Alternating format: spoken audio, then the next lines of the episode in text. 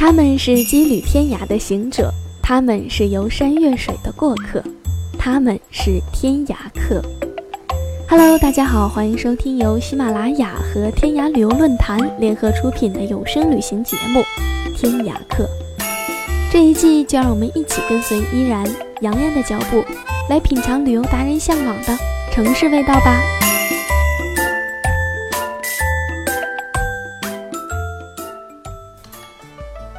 Hello，大家好，今天是二零一五年的最后一天了，在这里提前祝大家新年快乐，在新的一年里顺顺利利、平平安安、心想事成。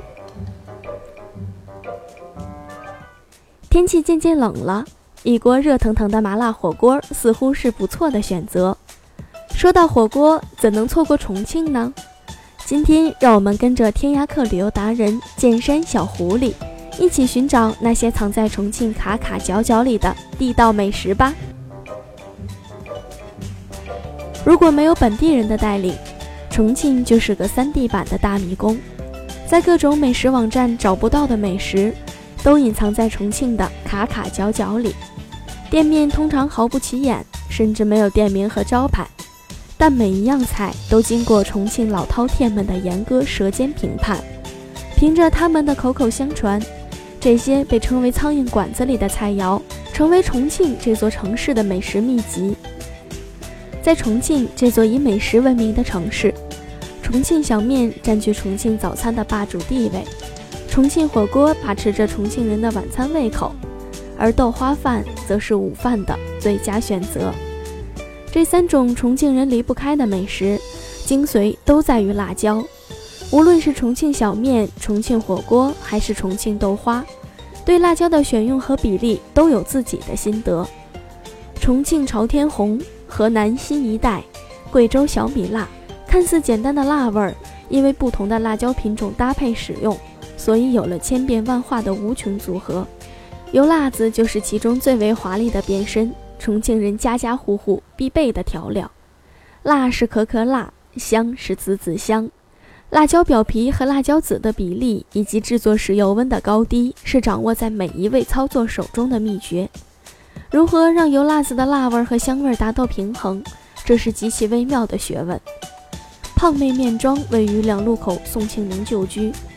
这个犄角小店最壮观的场面是十几种调料铺陈在条桌上，师傅左手拿两到三个面碗，右手熟练地从每一个调料碗中挑出适量的调料，这需要右手手腕的巧劲儿，才能在电光火石的瞬间准确地将调料送进每一只面碗中。调料的搭配暗合中国五行的规则，而将此运用自如的，莫过于重庆菜中的复合味儿。当辣遇上麻。这种令人叫绝的天作之合，衍生出麻辣这种新的组合，辣和麻碰撞出精彩绝伦的极致口感，是重庆人的性情。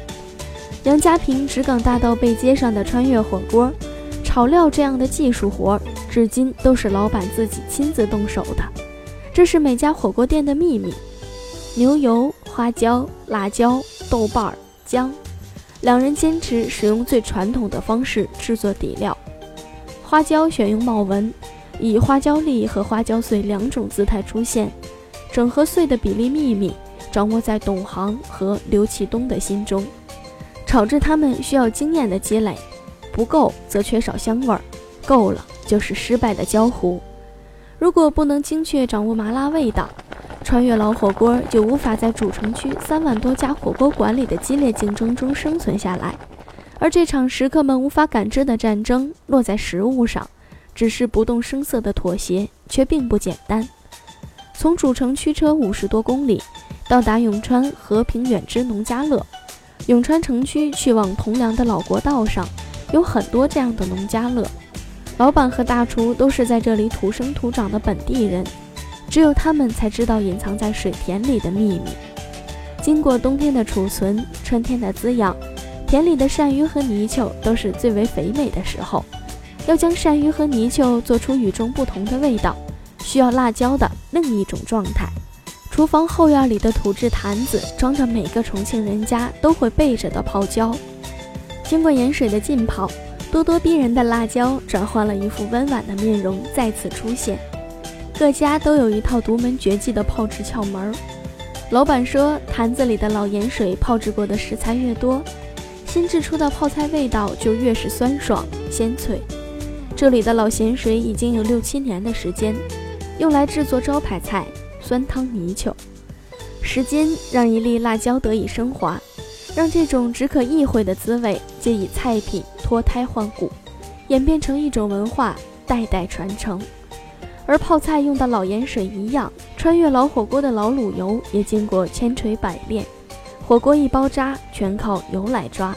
这个油就是指的老卤油，也是俗称的口水油。根据每天的温度、湿度不同，老卤油需要烧至不同的油温。然后将炒制好的底料和老卤油混合，就是打锅。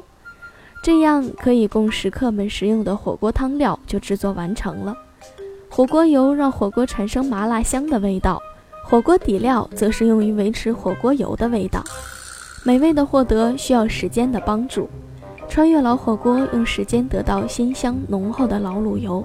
和平远之农家乐的泡椒和豆瓣酱在时间中酝酿出红烧鳝鱼和酸汤泥鳅，而时间对于泡面面庄是把握食材成熟的转瞬即逝的时机。这是一个重庆好吃狗开出的美食秘籍，在重庆还有很多很多类似的苍蝇馆子，每家都有自己独特的味道。如果你想了解更多的美食资讯和帖子内的美食地址，请关注微信公众号“天涯客旅游”，并回复“重庆加喜马拉雅”，就可以查看原帖地址啦。本期的节目到这里就要结束了，我是洋洋，我们下期再见吧。